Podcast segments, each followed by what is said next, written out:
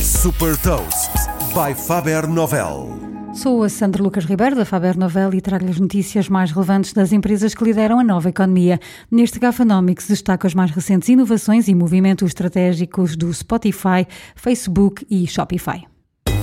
Gafanomics. Nova economia, novas regras.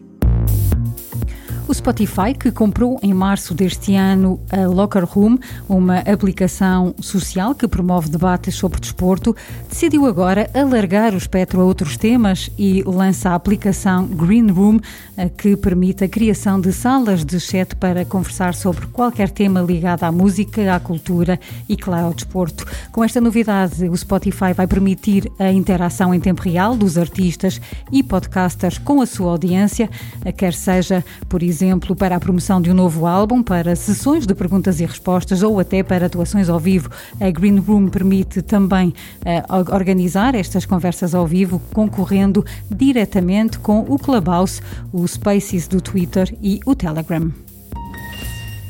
O Facebook vai começar a integrar publicidade em realidade virtual nas aplicações para os seus óculos de realidade virtual, os óculos Quest. Para já, os primeiros testes vão realizar-se nos videojogos já disponíveis no ecossistema do Facebook. A gestão e a distribuição da publicidade, essa será feita pelo Facebook, que partilha as receitas geradas com os produtores das aplicações. Esta exploração de novos formatos de publicidade em novas plataformas digitais é um movimento estratégico relevante para o Facebook, que tem a publicidade como a sua principal fonte de receitas. O Shopify, que permite a qualquer pessoa ou empresa criar rapidamente uma loja online, permite integrar o seu módulo de pagamento para vendas diretamente no Facebook, no Instagram e no Google.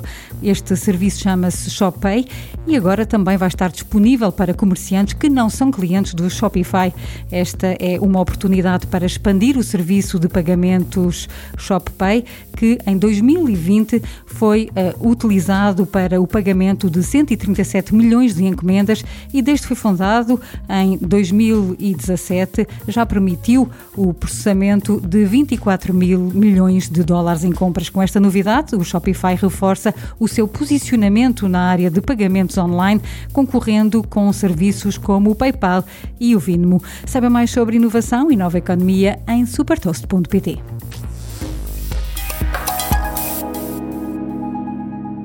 Super Toast é um projeto editorial da Faber Novel que distribui o futuro hoje para preparar as empresas para o amanhã.